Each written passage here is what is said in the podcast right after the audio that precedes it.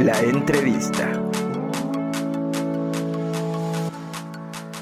De venderles como nuevos materiales, o sea, también la prueba de materiales que tuvimos que hacer para llegar a lo Aquí sabemos poquito del mezcal y lo hemos dicho siempre. ¿Qué es una denominación de origen? Y es que además pues somos amigos desde hace mucho tiempo y me da gusto que te esté yendo tan bien, gracias.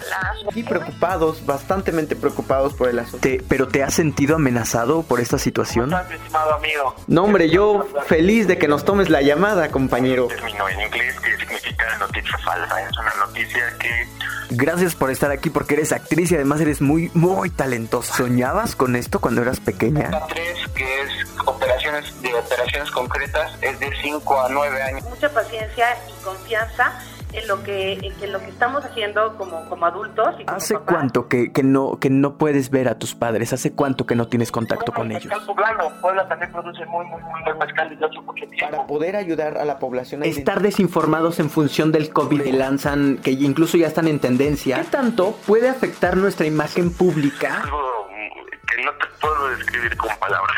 No, claro, claro que no. Es como Ok. es en este caso el mezcal, que no se tenía arraigado en, en todos los estados, digamos. Y pues para, vaya, para empezar, que nos cuentes quién eres, qué haces, desde ¿Cuál es el miedo más grande que tienes? Está del otro lado y me da muchísimo gusto eh, recibir en la línea telefónica. Es que estás bien idiota. He hecho una revolución de desinformación bastante Es grande. importante que es un contenido, como tú dices, informado, que es un, un contenido real. Claro, lo que pasó con el cristalazo. de hecho, esa era la referencia que estaba haciendo. Ok. Por eso, pero es que a eso se le llama una masculinidad frágil. Es decir, eso, eh, eh, eso es a lo que le teme mucha gente. Hola, ¿qué tal, Oliver? Es un gusto saludarte y, por supuesto, también saludar a tu audiencia y a todo el equipo que conforma tu programa. Enterarte que hay un desabasto, pues no es tan complicado porque tienes la posibilidad económica para Y viajar. hay dos tipos de inversionistas. El inversionista a corto plazo, que es el que le conviene vender Más de 50 millones de mexicanos eh, no tienen acceso a agua segura. Recuerda que todos los días de lunes a viernes tenemos una entrevista con invitados especiales. Gracias. La entrevista.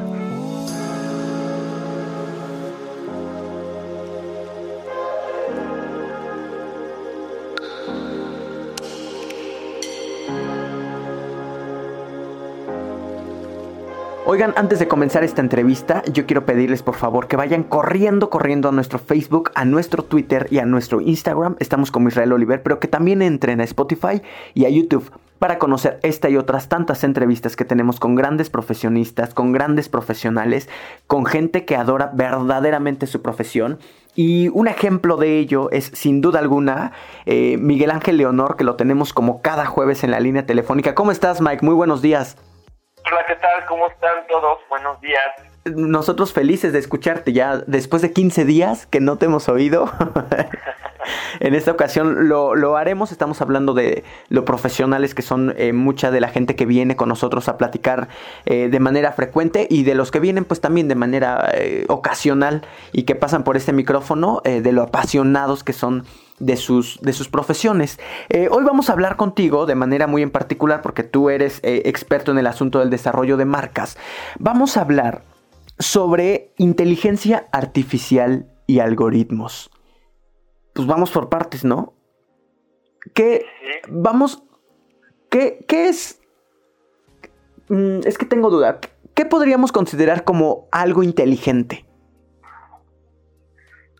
Bueno, que un proceso de datos, compilación de datos y que tenga una interpretación o una evaluación, o sea, podríamos considerarlo de esta forma. Ok. Y cuando hablamos de algo, o, o sea, artificialmente inteligente, cuando hablamos de algo que es que tiene inteligencia artificial. Sí.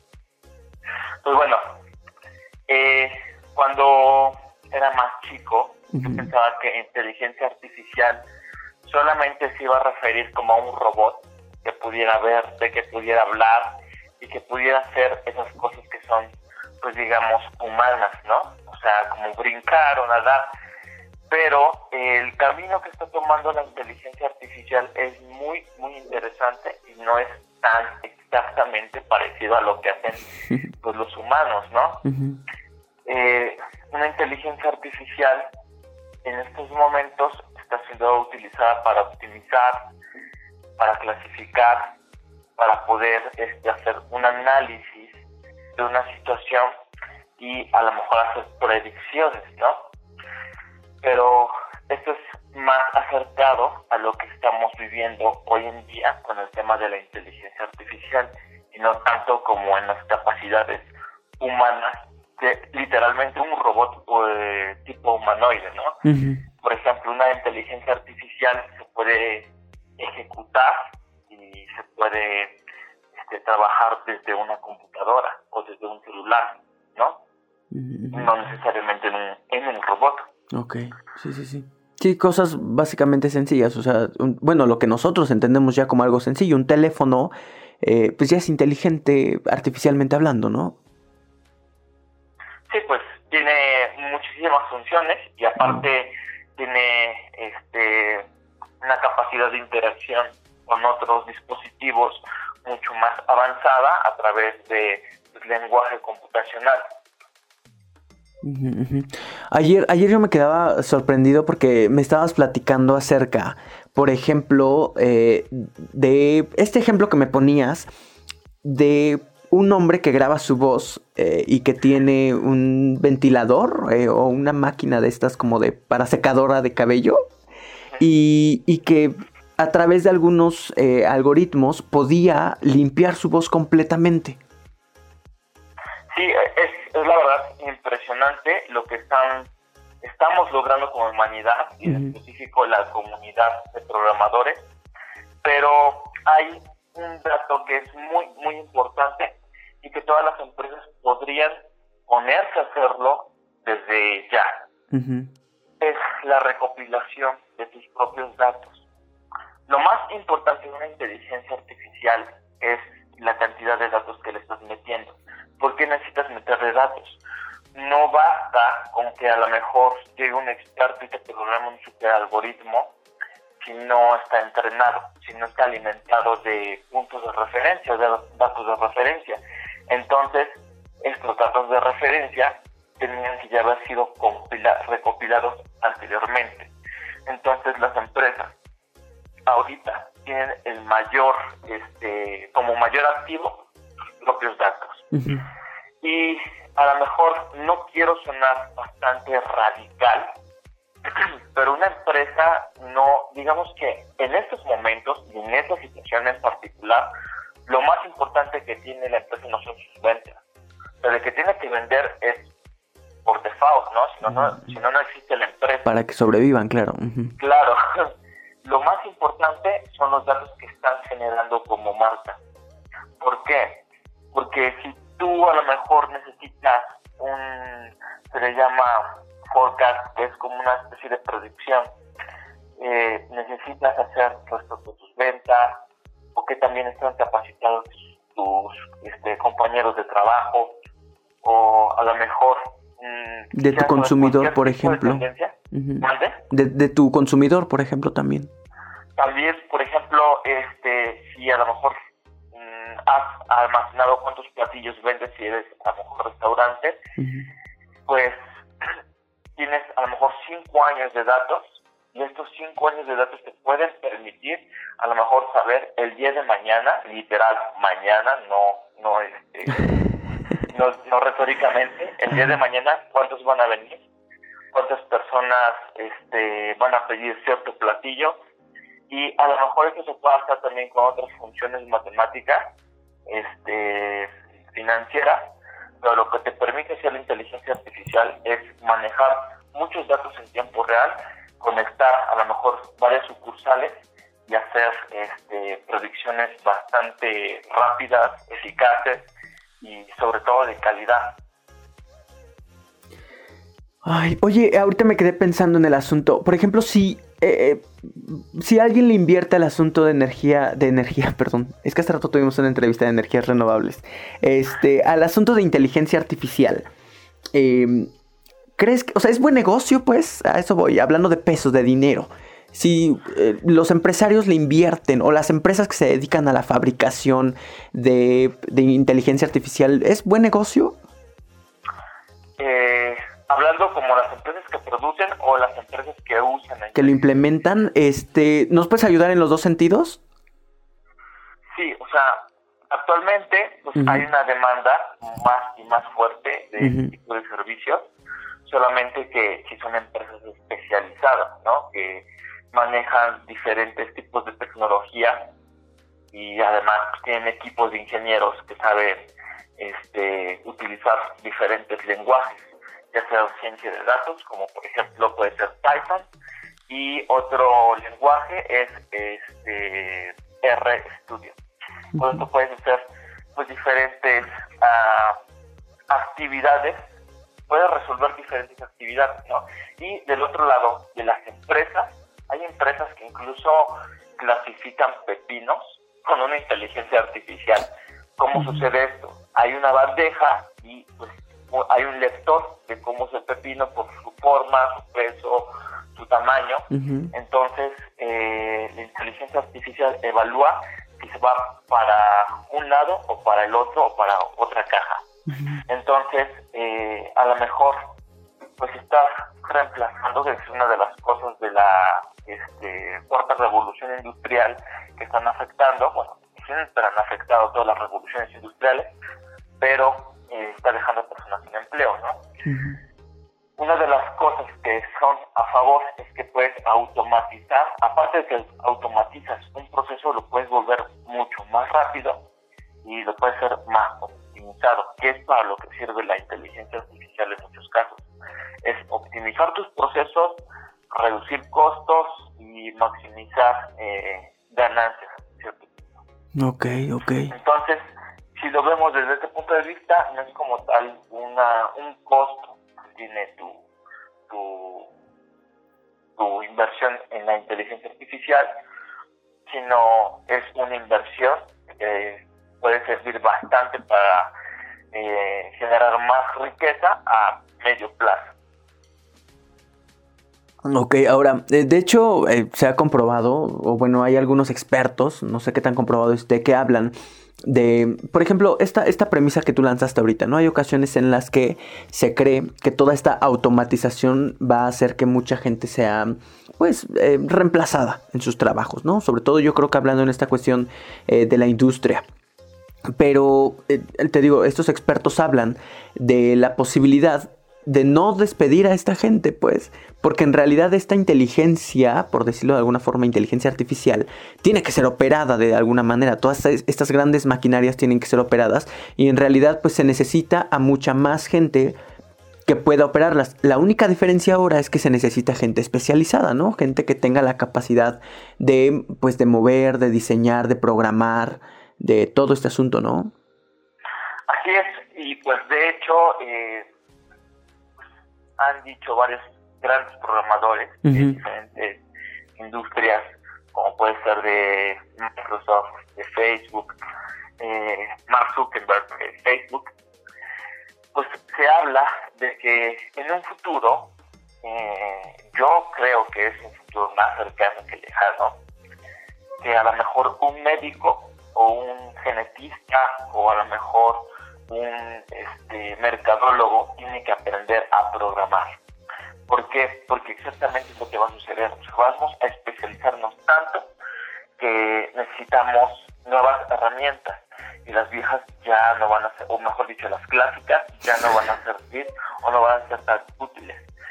Entonces, eh, a lo mejor si un mercadólogo entiende la programación, entiende sus posibilidades, sus herramientas, y aparte tiene el conocimiento y el background de su profesión, va a poder tener muchísimo más impacto y va a poder aportar más a las empresas donde se estén trabajando que como se hace actualmente. Entonces, a lo mejor no necesitamos en un futuro a un solo mercadólogo que haga todo el trabajo, sino gente que esté especializada en su rama y aparte en la programación nos va a ayudar como humanidad, como empresas, como marcas, a avanzar a pasos agigantados. Oye, hay algunas empresas que ya trabajen, por ejemplo, es que nos, algunos sectores eh, que empresariales, por ejemplo, que ya estén trabajando con inteligencia artificial y que de pronto no sepamos y que eso las haya colocado como referente, ya sea de ventas o, o como referente de negocios. Hay una de las, eh, uno de los ejemplos, pues, más importantes, que es Amazon Okay. Cuando nosotros entramos a la página y estamos viendo y hacemos una compra, Amazon hace un tracking, un seguimiento eh, específico de todo lo que estamos haciendo en su plataforma. Y está conectada aparte sus bases de datos, toda su logística con nuestra compra y nuestras actividades. Llegaron a un nivel muy, muy, muy alto y este y por eso Amazon puede predecir qué es lo que puedes comprar, qué es lo que quieres, qué es las cosas que te gustarían. O personas similares a ti que pues, deben haber millones o no es que seamos iguales sino es que tenemos gustos parecidos. Eh, Amazon sabe lo que tú estás consumiendo y lo que millones de personas han consumido similar a lo que tú estás haciendo y a lo mejor esos otros millones han consumido otro tipo de productos que tú todavía no estás buscando. Entonces te los recomienda. Y es cuando de esta forma tú puedes aumentar diferentes ventas. Por eso es muy importante almacenar los datos de tus clientes. Eh, por ejemplo, otra, otra cosa que ha sido eh, automatizada, hablando, bueno, de inteligencia artificial y automatización, otra cosa que ha sido automatizada es eh, un código que te permite eh, en Facebook, se llama Pixel, y es un código que tú se lo pones en tu página web o se lo pones a la mejor en una landing page. Te hace igual un seguimiento de todas las actividades del tráfico dentro de estas este, páginas. Entonces, si una persona dio clic, si una persona vino de a lo mejor de un ad o vino de Facebook o vino de un ad de Instagram, entonces te hace reportes y te puede hacer un seguimiento bastante al detalle. Con esto tú puedes entender mucho mejor si, si tú este si tu campaña está siendo efectiva o no. También lo que te permite hacer es este dar un seguimiento muy muy profesional.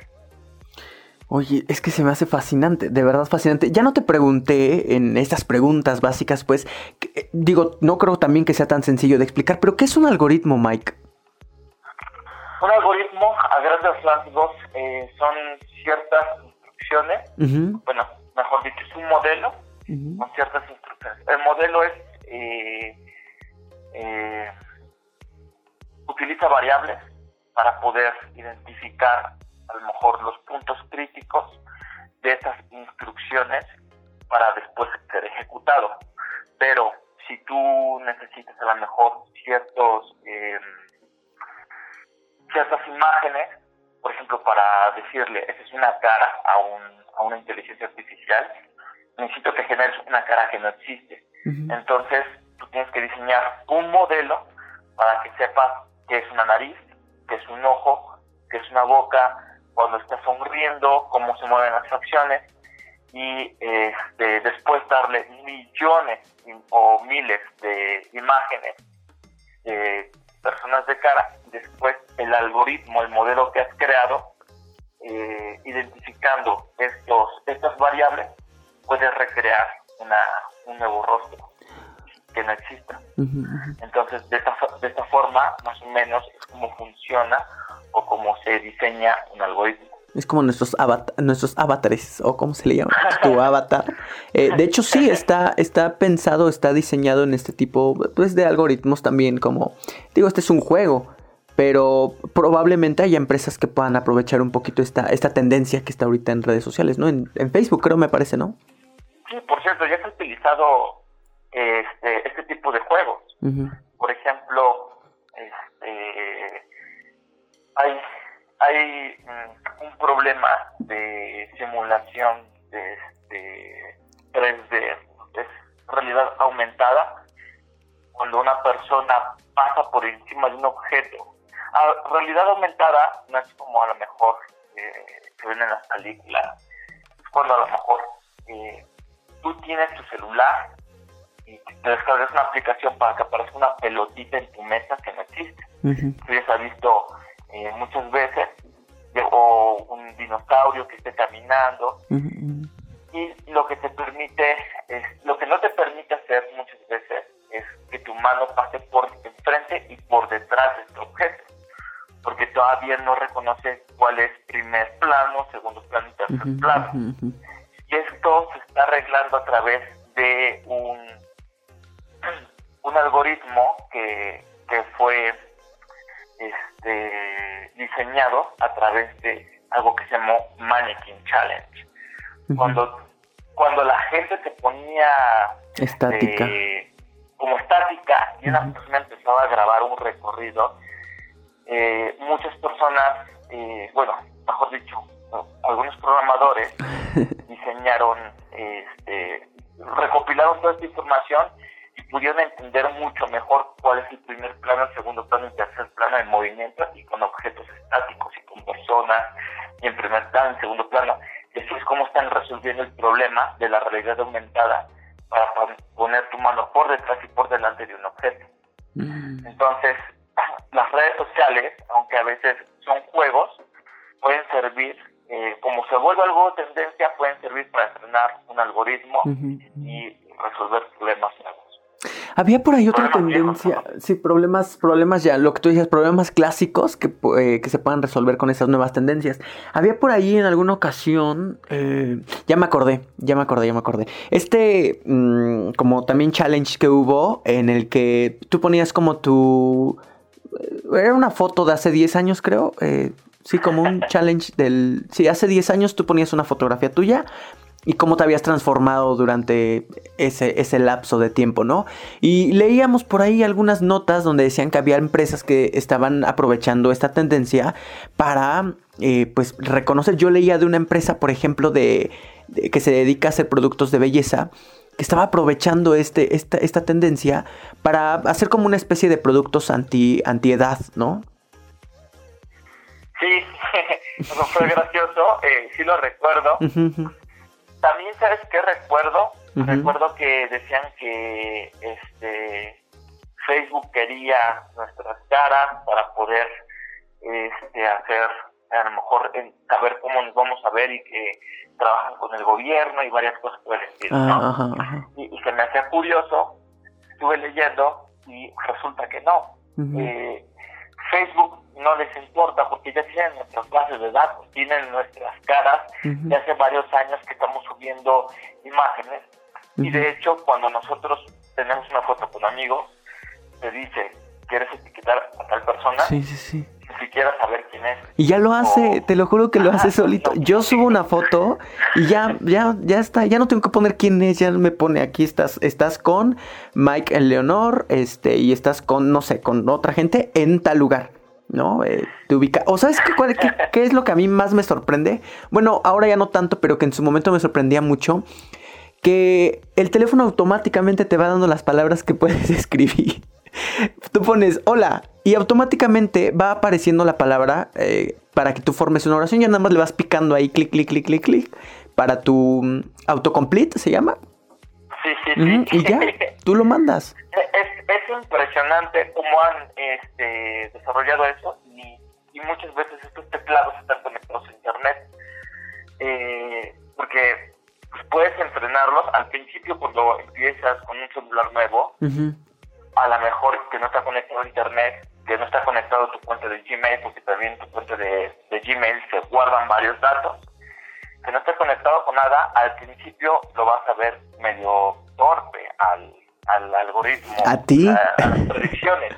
después ves que tiene a lo mejor ya mejorías, se adapta a la forma que tú escribes y eso pues, funciona como un entrenamiento, ¿no? Tú estás entrenando al algoritmo sin darte cuenta, para que después pueda predecir mejor lo que tú quieres. Pero si tú tienes a lo mejor tus cuentas activadas, tienes internet y te, teclado a lo mejor eliges el de Google, tus predicciones siempre van a ser pues, mucho más efectivas. Y sí, como dices, ¿no? Casi, casi de miedo, te, está, está pareciendo lo que quieres decir y, muchas veces le atina. es porque está conectado con millones de personas y ya saben cómo escriben, qué tipo de frases puedes tener y es impresionante. Estaba leyendo igual que sacaron un algoritmo eh, que fue muy fue complicado de elaborar porque necesita comprensión de la de la redacción y eso es difícil. un algoritmo que salió y una persona que empieza a contar una historia y deja que el algoritmo la termine. El algoritmo la termina y empieza todavía a aumentarle situaciones a la historia y, dices, wow, esto es increíble, ¿no?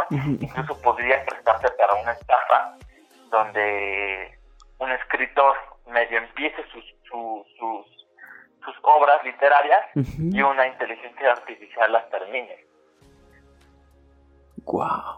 Wow. Digo, ahora, entiendo un poco esta cuestión de pavor que le puede dar a la gente, pero en este sentido, digo, es que tampoco ya no nos podemos escapar de ella, ya está, ya, está sucediendo. En este momento, eh, también incluso el, reconocimiento de voz, digo, en este momento tú y yo estamos teniendo una conversación a través de, un, de una línea telefónica, pues, pues que también tiene sus propios algoritmos, ¿no? Que va reconociendo las aplicaciones que ya tenemos en nuestros dispositivos móviles, va reconociendo nuestras voces, va reconociendo las palabras que utilizamos y, por ejemplo, al rato eh, no dudo que nos aparezca eh, quizá en, nuestra aplicación de Google o en Facebook, pues algún anuncio de algún producto que probablemente hayamos tenido en esta misma conversación, ¿no? Pero ¿qué es? ¿Por qué la gente, hay quienes le tienen un pavor espantoso, espantoso a esto? ¿Qué es lo, ¿Cuál es el peor panorama que podría ocurrir este, si, si, si nos dejamos llevar por esta mar de algoritmos? Bueno, hay una cosa que sí debemos ser realistas, es que hay, hay este, digamos, costumbre de ciertas empresas que a lo mejor pueden hacer que sus usuarios tengan este, complicaciones, ¿no? Por ejemplo, cuando algunos bancos utilizan la voz para que puedas acceder para que hagas movimientos bancarios, pues. Sí, eso, eso es peligroso porque ahora puedes replicar la voz de una persona. Ya hay algoritmos que te pueden, a lo mejor tú mandas cierta cantidad de audios y un algoritmo los lee y entiende cómo es tu voz, este, la vibración y todo, el tono, y después tú le escribes algo y puedes replicar tu voz con lo que tú escribiste. Esto sí puede ser peligroso porque tú puedes eh, sacar a lo mejor, dices, mi mi voz es mi llave y entras a la aplicación de, banco, ya la que sea. Ya se abrió mi aplicación, Mike. Y ya, claro, y, lo puedes hacer, ¿no? Pero esto es más que nada una adaptación cultural por parte de las empresas y que entiendan que ya no podemos hacer ciertas cosas o que tienen que tener mm, otros métodos de seguridad puedan este, no ser identificados a través de una inteligencia artificial. Pero eh, lo que me decía es, cierto, no hay que tener miedo a la inteligencia artificial, solamente hay que comprender que son otros mecanismos. Este miedo se está dando por todas las, muchos medios de comunicación que dicen, no, pues es que, este, por ejemplo, cuando salió la inteligencia artificial, Sofía, que no es una inteligencia artificial como tal, tiene inteligencia artificial en el reconocimiento de las caras, del movimiento y de varios este, procesos, pero no en la conversación. Y pues muchos medios de comunicación decían que, bueno, cuando Sofía aparte daba respuestas extrañas, como diciendo que iba a exterminar la humanidad y cosas por el estilo, que a lo mejor eran cuestiones de marketing más que de verdad dijera eso, de hecho estaba programada para que dijera eso, no tenía una conversación genuina, pues las personas empiezan a asustar y con muchas notas por el estilo de que un hacker logró esto y, que clonan la cara de Donald Trump para que diga alguna otra cosa. O sea, es más como mala información y distorsión de lo que es capaz la inteligencia artificial, mala publicidad que en realidad represente un peligro. Ay, oye, ese tema me encantó, me fascinó, me fascinó. Ojalá que podamos abordarlo en otra, en otra ocasión, que podamos continuar con esta línea, eh, pues para saber exactamente qué pueden hacer varias marcas. Ojalá que nos pudieran enviar a qué se dedica cada uno, eh, bueno, varios de los usuarios o de los eh, que escuchan este material, que nos vayan contando a qué se dedican y de qué forma podemos darles algunos ejemplos de cómo pueden aprovechar la inteligencia artificial, ¿no? O los algoritmos. Suena bastante interesante. Sí, sí, sí. Pues, de hecho, no recuerdo si lo había dicho en otro programa, pero hablábamos de transformación digital, ¿no? Y le ponía de ejemplo a una persona este, que trabaja en seguridad vial, que, que es muy diferente, sería muy diferente que una digitalización o una transformación digital. En la digitalización sería que una persona se pase el alto y este oficial llegue con una tableta o algo así, le haga su interacción digital, le mande por correo y después esta persona pueda pagarlo en línea o pueda pagarlo directamente mm, en las mm, mm. oficinas eh, de gobierno. Eso sería una digitalización de estos procesos. Pero una transformación digital va mucho más allá. Sería que una persona se pase el alto, que hay un sensor que detecte las placas y la velocidad, que de verdad se pasó el alto, que está sincronizado con el, el semáforo, y en automático se le descuente de sus tarjetas de crédito. Oh my God. Eso sería una, una transformación digital mucho más profundo y sería más probable que nadie se pase nada. Sí, sí, sí. Oye, está, está fantástico, de verdad fantástico. Este, lamento cortarte, vamos de verdad muy atrasados hoy. Hoy hemos tenido ahí eh, asuntillos, pero tu contacto, por favor, Mike. Por supuesto, me pueden seguir en las redes sociales como Miguel, este, Miguel Ángel Leonor Martínez en Facebook y Miguel Ángel Leonor Martínez también en LinkedIn. Podemos, eh, aparte hago este coach, bueno, no es coach, eh, asesoría, acompañamiento de, de transformación digital y aparte implementamos tecnología para las empresas. Oye, sí, sí, este tema te juro que a mí me encantó. Mira, aquí detrás de cabina hay alguien que está sonriendo mucho, no sé por qué. No sé qué está pensando con sus algoritmos. Te agradezco bastante, Mike. Estamos en contacto entonces. Un abrazo para todos. Cuídate. Gracias. Gracias a ti. Pues ya lo tienen, como cada jueves Mike nos hace el enorme favor de entregarnos información acerca del desarrollo de marcas, hoy de manera muy en particular hablando pues de la inteligencia artificial, eh, de los algoritmos, cómo podemos aprovecharlos. Vaya, ¿por qué no hay que tenerle miedo? Ya estamos inmersos en ellos, em, ya todo lo que usted, ustedes y yo, yo se los digo siempre, ustedes y yo ya nos conocemos, pero nos conocemos por esta cuestión digital, ya sabemos quiénes somos y quiénes están escuchándonos. De hecho, eh, tenemos preparado un programa para ustedes sobre el perfil de la gente que nos escucha, eh, cómo es, vamos a tratar de dibujarles un poco cómo es la persona que nos está escuchando, quién está del otro lado. Oigan, eh, vamos rapidísimo a un corte comercial, hemos tenido un programa fascinante el día de hoy. Quiero pedirles rapidísimo, rapidísimo, como al principio de la entrevista, que entren a Facebook, a Twitter y a Instagram, que nos busquen como Israel Oliver, pero que también entren a YouTube y a Spotify a escuchar todas las entrevistas que tenemos disponibles y dispuestas para todos ustedes. Vamos al corte comercial. Yo soy Israel Oliver y regresamos. Gracias.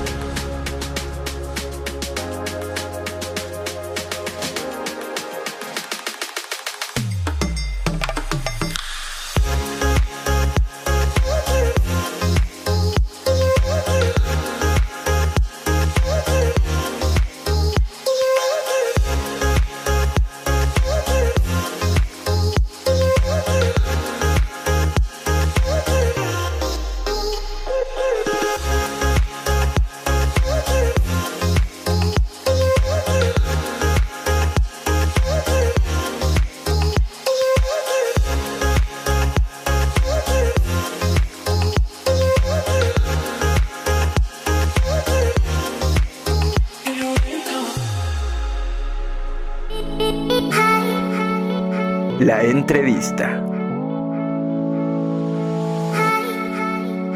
Toda la información de este programa está disponible en Facebook. Búscanos, Israel Oliver.